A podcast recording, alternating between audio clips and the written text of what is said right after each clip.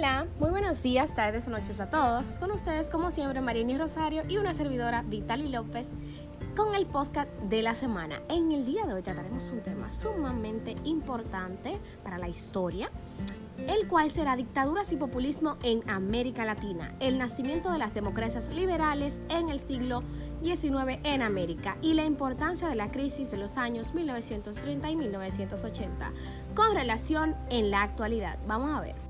Bueno, el populismo, según la RAE, es una tendencia política que pretende atraerse a las clases populares. Su origen es de un movimiento ruso del siglo XIX llamado naronismo, término que se traduce al español como populismo, derivado del tema ir hacia el pueblo, que obraba como guía para los movimientos democráticos rusos de la segunda mitad del siglo XIX. Las décadas de 1930 a 1980 fueron un periodo de auge, pero también de gran crisis del capitalismo mundial y la, y la disputa por el camino a seguir por el mismo, que se expresa en términos económicos, políticos, sociales y culturales. El proceso de dictadura y populismo en América Latina surgieron como un experimento político por parte de los Estados Unidos, puesto que tras haberse separado de la Inglaterra, se vieron obligados a ver a América Latina como el primer lugar para su dominación, para luego expandirse al resto del mundo. Algo interesante es que durante el siglo XIX y XX, América Latina se convirtió en el campo de juego de Estados Unidos y la Unión Soviética. Estas dos potencias quedaron enfrentadas tras la Segunda Guerra Mundial en 1939 y 1945. Durante décadas intentaron imponer su modelo político a otros países, el sistema capitalista frente al modelo comunista.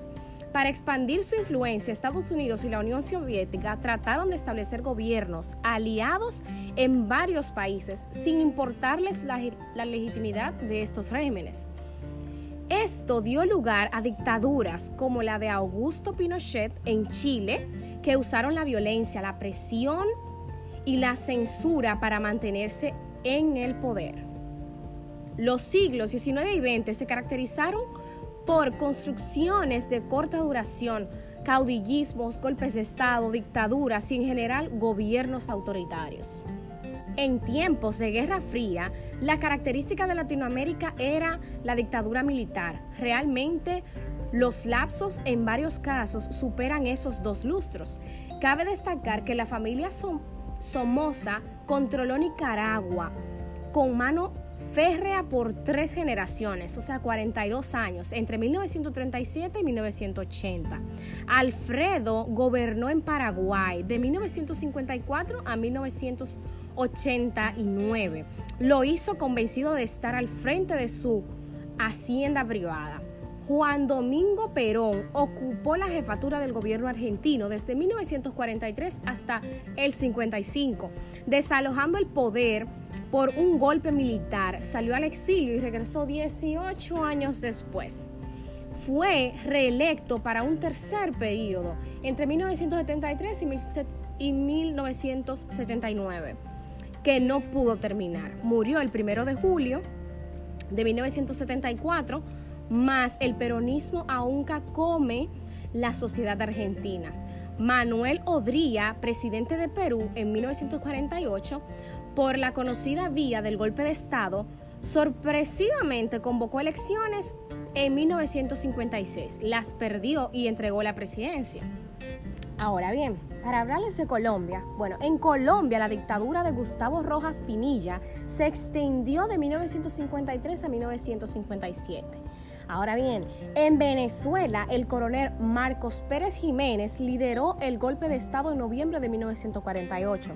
Compartió la dirección del país hasta 1952 y desde ese año ejerció una dictadura personalista, luego derrocada por un movimiento cívico-militar en enero de 1958. Otro caso interesante sobre las, dictaduras es el de Cuba. Bueno, en Cuba, Fulgencio Batista dio un golpe de Estado en 1933. Fue elegido para el periodo de 1940 y 1944 y regresó con otro golpe en 1952 a 1954. Batista prolongó con unas elecciones su estadía al frente del gobierno desde el 55 hasta el 58. Cambiando de tema, yéndonos para la República Dominicana, Aquí, Rafael Leónidas Trujillo, alias Chapita o El Chivo, dominó República Dominicana desde 1930 hasta 1961. La lista de las dictaduras, con la honrosa excepción de Costa Rica, que abolió el ejército del 1 de diciembre de 1948, abarca toda Latinoamérica. Para los años 70, los los autoritarismos y la idea misma de la dictadura, es decir, la militarización de la política y la concentración total en la persona del dictador, se dieron a la hegemonía, a un nuevo pensamiento y a su concreción política en gobiernos democráticos representativos. Es cierto que, con perfiles propios en cada país, pero observando condiciones mínimas exigidas, elecciones, separación de poderes públicos, respeto a los derechos humanos, libertad de asociación y prensa, etc. Ya para los años 1990, ya para los años 1990 las dictaduras militares se habían reducido. Existen diversas causas. Las dictaduras militares no tienen una excesiva legitimidad y credibilidad internacionales. Además, el final de la Guerra Fría y el derrumbamiento de la Unión Soviética hicieron más difícil para las dictaduras militares utilizar el pretexto de la amenaza del comunismo, que es el que más utilizaban, como justificación para sus acciones. Sin lugar a dudas, se dio el populismo en un momento muy particular de la historia latinoamericana, bajo una política de sustitución de importaciones que impulsó una industrialización que tanto anhelaban las burguesías que tanto anhelaban las burguesías latinoamericanas. Fue un momento o sea, fue un, fue un nuevo orden político en el que gran parte de los sectores sociales estaban insertas en el Estado. Inclusive la clase obrera todavía débil como grupo y una formación política sin definir era dependiente del Estado, es decir, carecía de autonomía y eso les daba parte sustento a los gobiernos populistas. Ahora bien, pasando al tema de nacimiento de las democracias liberales, en el siglo XIX en América, bueno, el nacimiento de las democracias liberales surgió por la recuperación de la democracia, la recuperación de los sistemas democráticos, se debió en gran parte a la lucha de la sociedad civil, la que fue organizándose para manifestar su descontento ante los gobiernos militares, o sea, las antiguas dictaduras o las dictaduras que permanecían en ese tiempo. En este proceso influyen distintos factores como la crisis económica de los años 80 que sumó al costo social de las medidas de ajuste económico implementadas por los regímenes militares.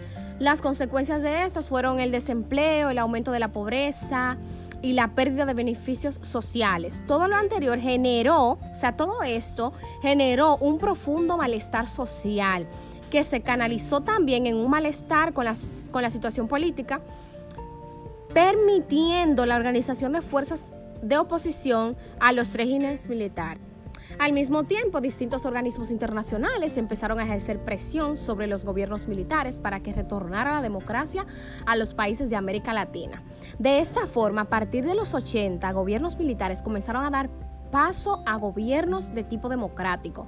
Las transiciones a la democracia en América del Sur estuvieron marcadas por la reinstalación de los parlamentos y los partidos políticos, por el restablecimiento de los derechos y libertades suprimidas y por la realización de las elecciones periódicas libres. Otro aspecto interesante es que la primera democracia en Hispanoamérica, de acuerdo con los estándares previamente establecidos, es la chilena.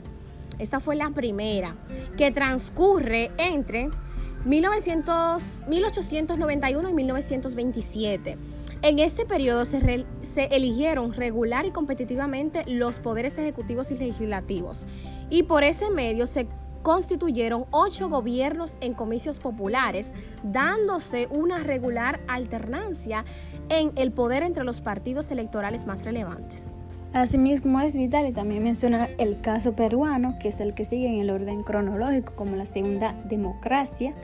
Durante el lazo de 1895 a 1919 hubo elecciones presidenciales con una sola lista, productos de acuerdo multipartidarios en 1895, 1899, 1912 y 1915. Colombia, que es la tercera democracia hispanoamericana también, luego de un ciclo de vaivenes políticos, de guerras, dictaduras y exclusiones políticas, empiezan a presentar elecciones competitivas de los poderes ejecutivo y legislativo a partir de 1910, producto de lo cual emergen gobiernos legítimos de los partidos predominantes, conservador y liberal, hasta 1949. Para el primer gobierno es elegido eh, presidente por el Congreso. Todavía no se había implementado el voto directo. Carlos Restrepo, líder de la coalición conservadora liberal, autodenominada como Unión Republicana, venciendo al candidato conservador José Vicente Concha.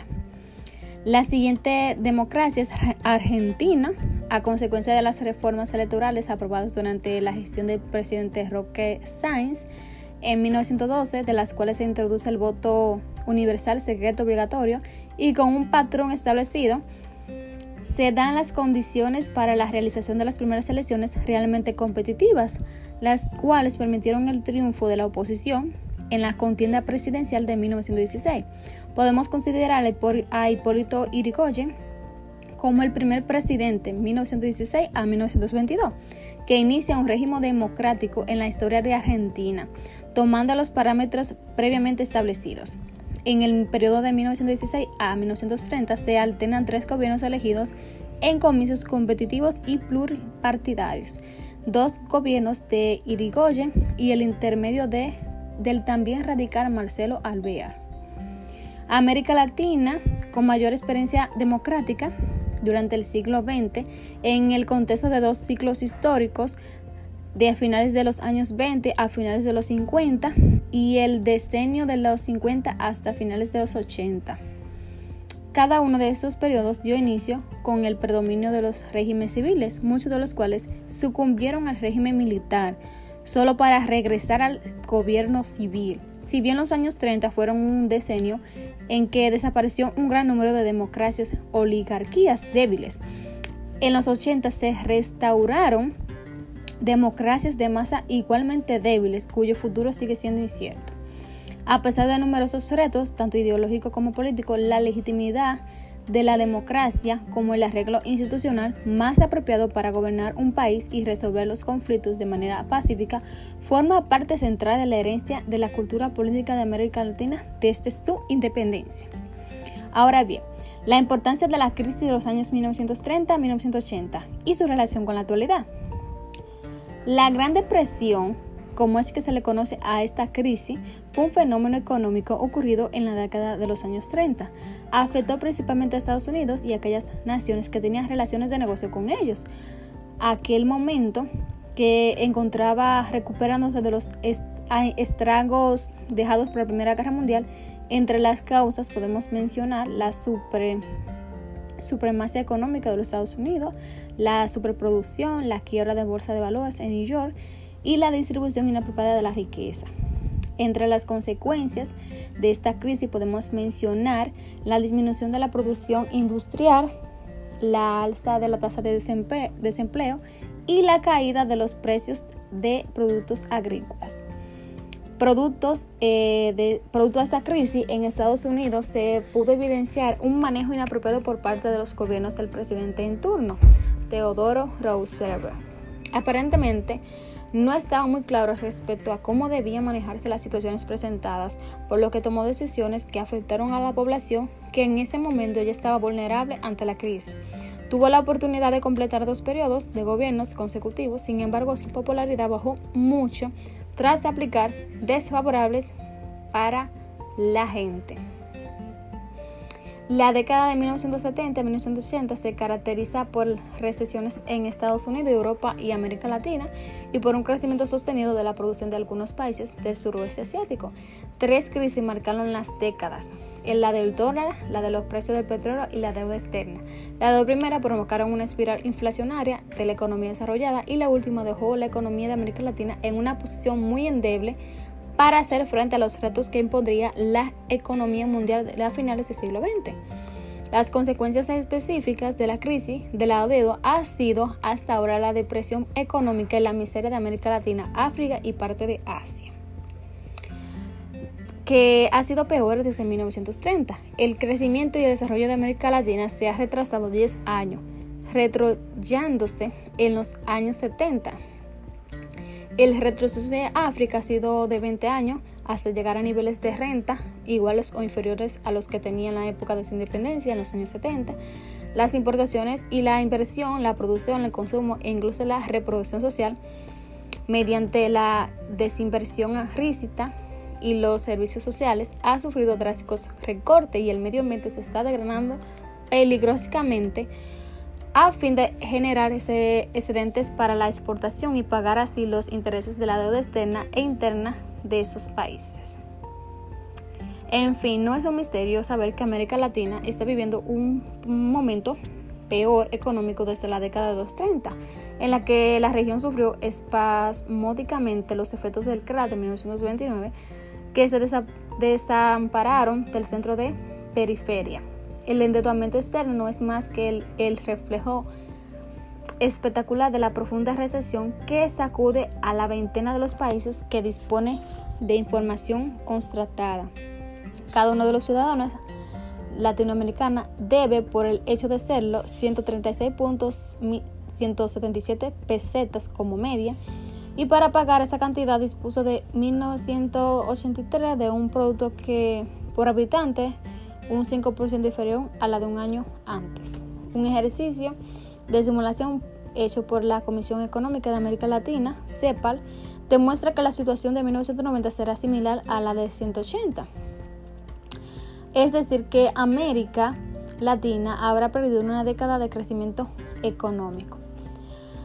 La actual crisis forma parte de un proceso que comenzó en los años recientes y que se explica buena medida por el auge y la brutalidad de los flujos financieros.